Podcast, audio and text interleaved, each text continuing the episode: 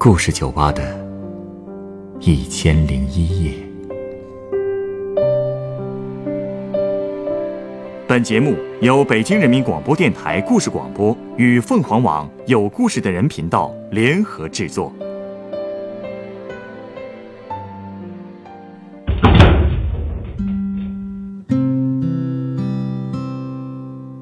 欢迎光临故事酒吧。今天来到酒吧的这位客人。向我讲述了自己上学时的经历。整整三年，在单程五十多公里的送饭路途中，到底承载了一个父亲对儿子怎样的期许呢？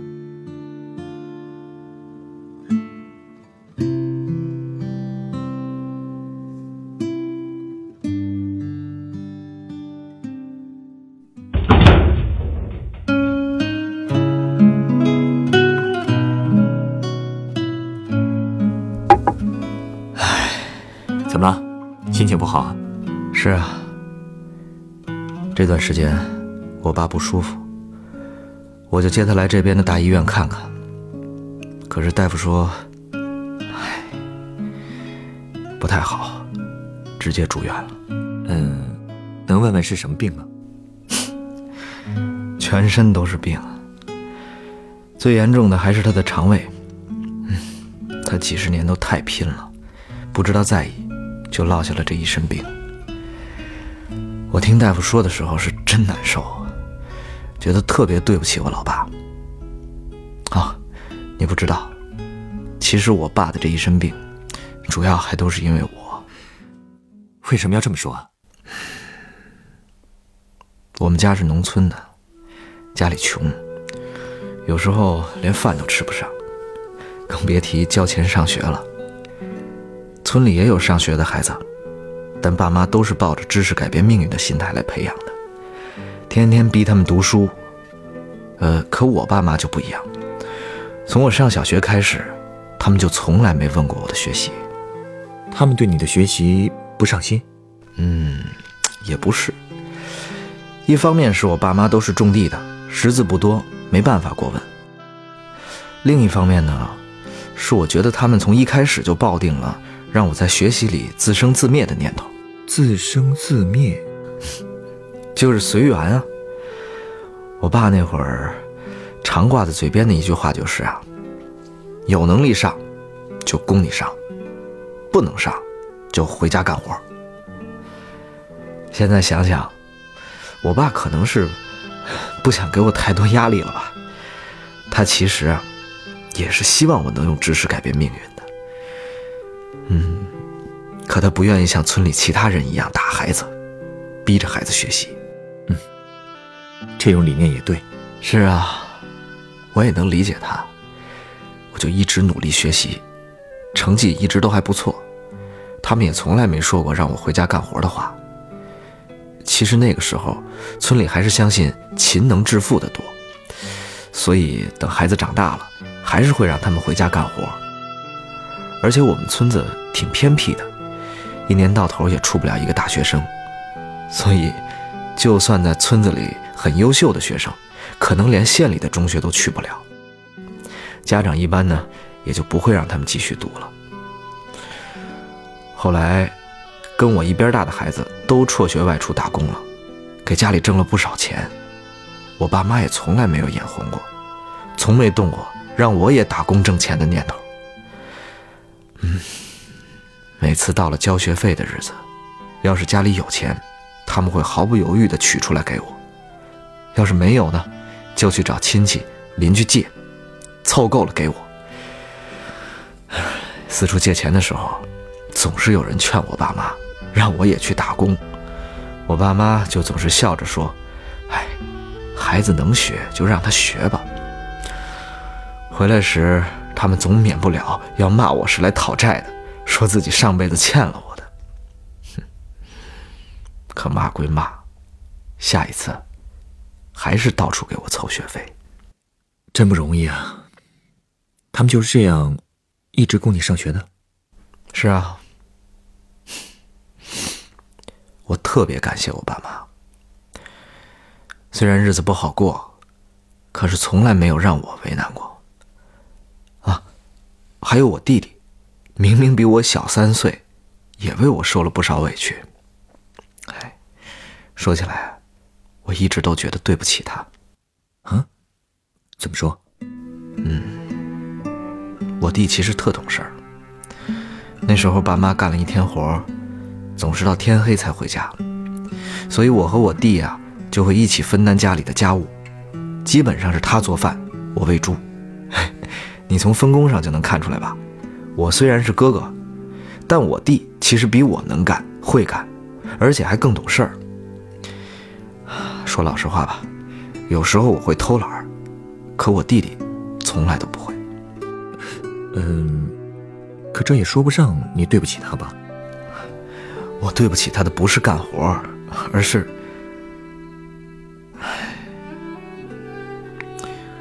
初二那年，我弟弟上四年级，到了交学费的日子，我爸妈又犯难了。家里呢，是一点积蓄也没有了，只能分头出去借。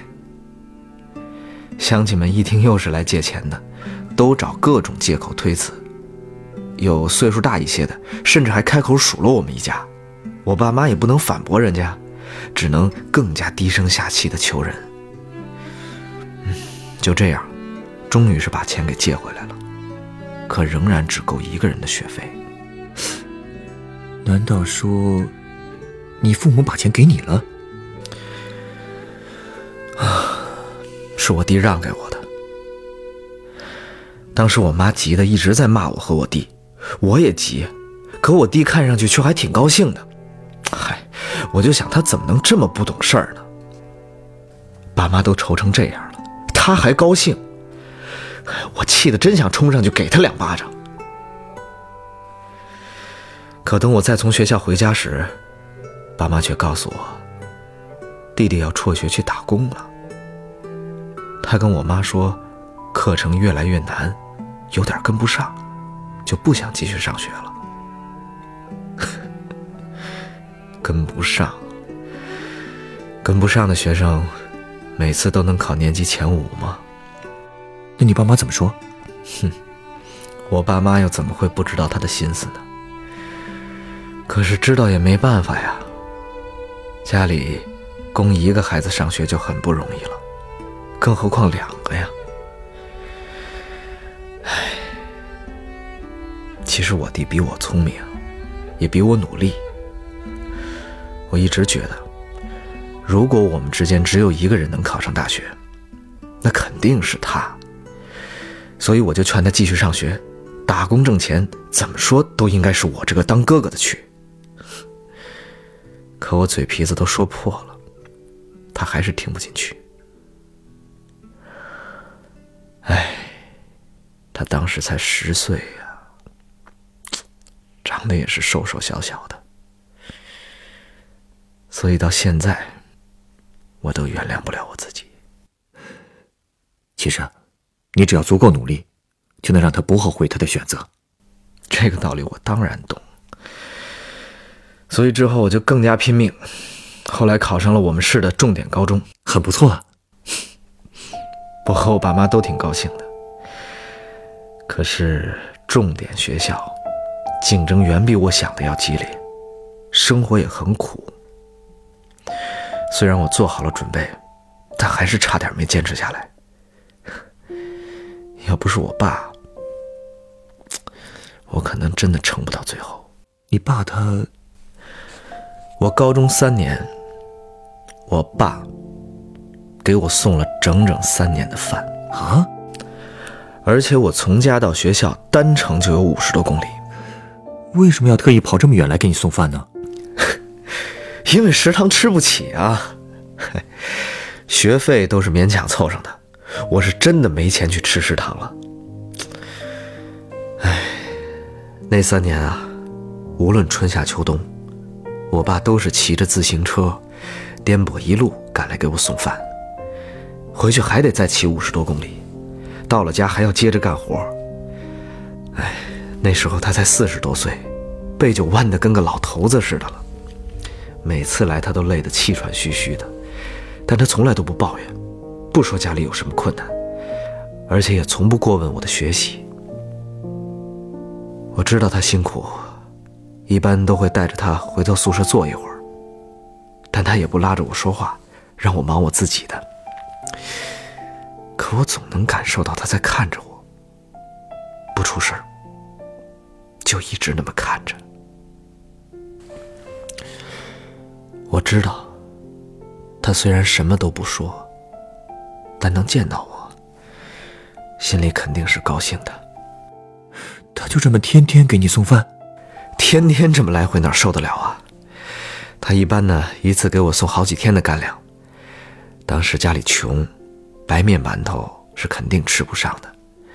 他给我送的基本上就只有地瓜干和煎饼，偶尔呢掺上几个玉米煎饼。菜就是用腌菜疙瘩切成丝儿炒的，然后用麦乳精的瓶子装着。虽然不如食堂的饭菜。但，这就是我家里能给我最好的了。哎，说起来那些煎饼啊，天凉还放得住，可夏天就不一样了，时间一长就会长绿毛。哎，我就把绿毛煎饼放在温水里过滤一下，还不能放在太热的水里，不然容易把煎饼泡散了。我呢也不敢让我爸看见，怕他再多跑。哎，可有一次。还是被他发现了，他还是像以前一样什么都没说。但是从那以后，我爸每次送的煎饼少了，可送的次数却多了。每次骑车来，浑身都是湿透的，我特别心疼。我就劝他不要再送的这么勤了。我爸总是笑着骂我是熊孩子，事儿还挺多。可骂完之后。送的更勤了，唉，毕了业才听我妈说，那会儿我爸身体就不好了，浑身上下没有哪个关节是不疼的，常常疼得连觉都睡不着，脚上都是水泡，就这样依然下地干活，依然骑一百多公里给我送饭，家里收成也不好，都揭不开锅了，正好赶上好多人做买卖。我爸呢，就白天干活，晚上进城里给人搬货。百十来斤的货，都压在身上，大冬天也得脱了上衣背着货走。挣了点钱都不留着，又都给我送过来了，让我自己改善改善。你说我哪舍得呀？真没想到啊，你和你爸这三年，竟然过得这么苦。嗨。其实吃饭，真的不是最苦的事儿。高二的时候，每天除了上课，就是做各种类型的题，而且老师对学生的要求更严了。早上五点半就开始自习，晚上十点前不能回宿舍。嗨，回到宿舍了，大家也不休息，都是接着学习，熬到一两点的也是有的。这么拼命，身体受得了吗？刚开始还行。后来，我就经常眼眶疼，眼睛也看不清了啊。阴天时或者太阳下山以后更严重，那眼前啊，就就像有层有层雾一样。我知道这肯定是用脑过度，营养跟不上了。那时呢，城里的孩子早晚会冲一杯奶粉，嗯，少数乡下的孩子也会冲点豆奶粉，多少能补充点营养吧。我考虑了很久，实在是不想再给我爸妈添麻烦了，就给在城市里工作的姨妈写了封信，求她呀，能不能给我寄些钱买豆奶粉。写信的时候，我眼泪都掉下来了。虽然我知道我上学的机会是我弟弟让给我的，我吃的穿的都是家里人省下来的，我应该知足，可是我。我当时眼睛真的疼得太厉害了，我真怕以后会失明，所以我必须得想点办法。嗯，你姨妈后来给你寄钱了吗？嗯，她很快就回信说她都心疼哭了。没想到我受了那么多的苦，还汇了二百块钱过来，要我不要太节俭，一定要增加营养。然后我就拿着这些钱去买了豆奶粉。你别说，这豆奶粉真是挺管用的。慢慢的，眼睛看不清的症状就好多了，而且从那以后，姨妈总是会来信，也汇了很多次钱。嗯，有一百的，有五十的，这些钱我从来都没有乱花过，我只买豆奶粉。因为我知道，当时姨妈家的情况也不是很好，也有孩子在上学，处处都得用钱。她能这样帮我，我心里真的特别的感动。不过后来有一次，我妈偷偷告诉我，其实当时帮我的还有我爸啊？难道你姨妈偷偷跟他们说了？嗯。啊我刚才不是说我姨妈家里情况也不太好吗？她给了我一段时间钱以后啊，也不富裕了，但又怕我营养跟不上，就跟我爸妈说了。我爸呢，就把我弟弟带回家留给他们养老的钱拿出来，给了我姨妈，让她时不时给我寄点儿。他怕我分心，所以还对我姨妈千叮咛万嘱咐，不要说钱是他给的。我爸还怕钱不够。农闲时，一直坚持去城里帮人家搬货。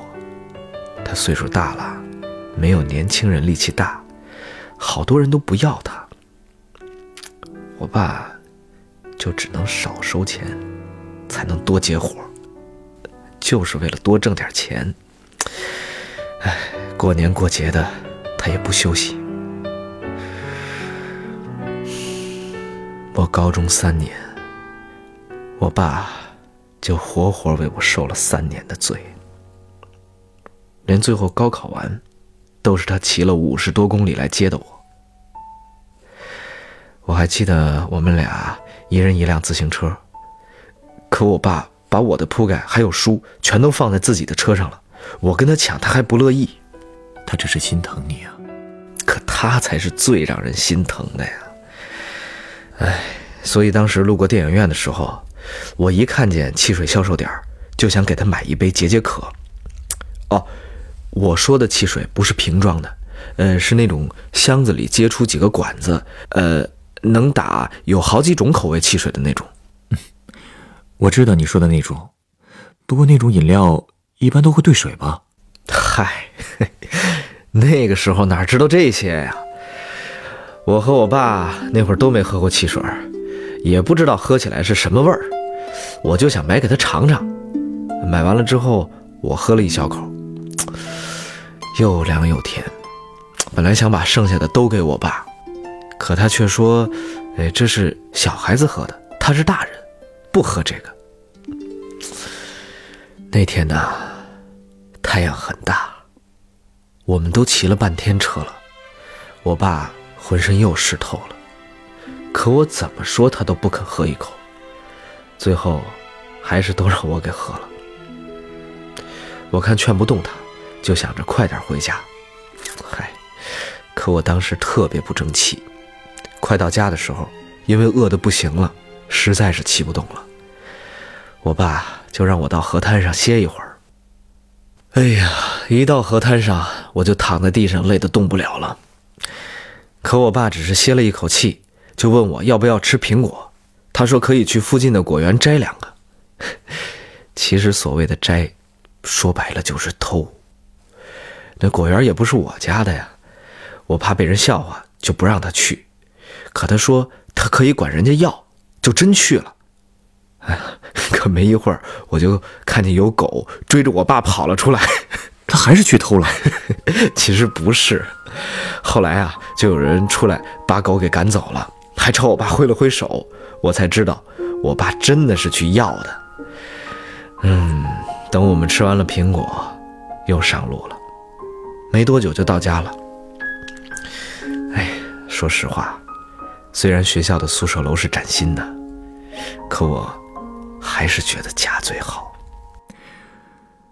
是啊，就算那个家很简陋，但里面却住着世界上最爱你的人。嗯。哎，对了，那你高考成绩怎么样？考上了第一志愿呢！太好了。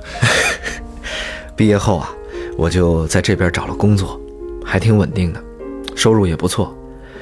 本想着接我爸妈还有我弟过来一起住，可他们不愿意。虽然嘴上说是怕城里住不惯，可我知道，其实他们是怕我受累。我工作忙啊，就只能往家里寄钱。前一阵子好不容易有时间了，才回去看看，这才知道我爸病了。以前在家的时候，他是什么都不和我说，他明明浑身都疼，走路都费劲，却还在下地干活，而且还总是胃疼。哎呀，不瞒你说啊，我这么多年。辛辛苦苦的打拼，我真的不是为了我自己，我其实就是为了他们。我懂。大夫怎么说？嗯，都是比较严重的慢性病，哼，不是一时半会儿能治好的。我决定了，不管他同不同意，我一定要留他在城里住下，好歹也要养的差不多了再让他回去。这个家里。不能没有他，我更不能没爸。你爸爸一定会好起来的，回头也让他来这里坐坐。谢谢。哎，你稍等啊，我想送你杯鸡尾酒。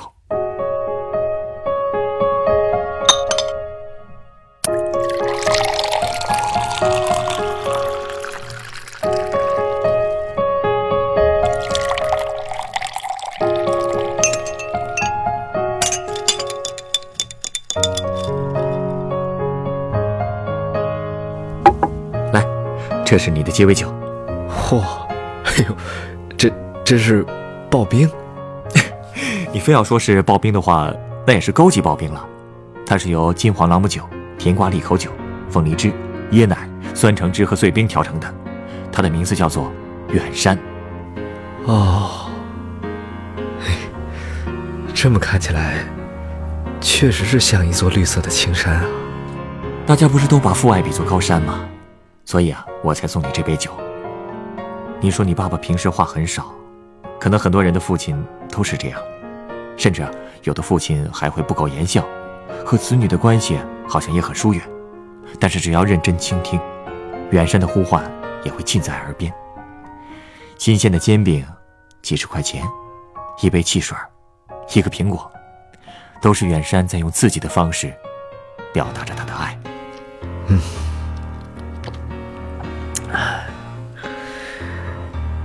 真甜啊！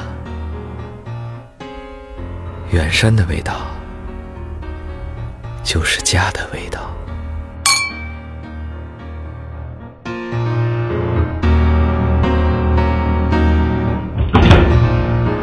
本故事选自凤凰网有故事的人独家签约作品。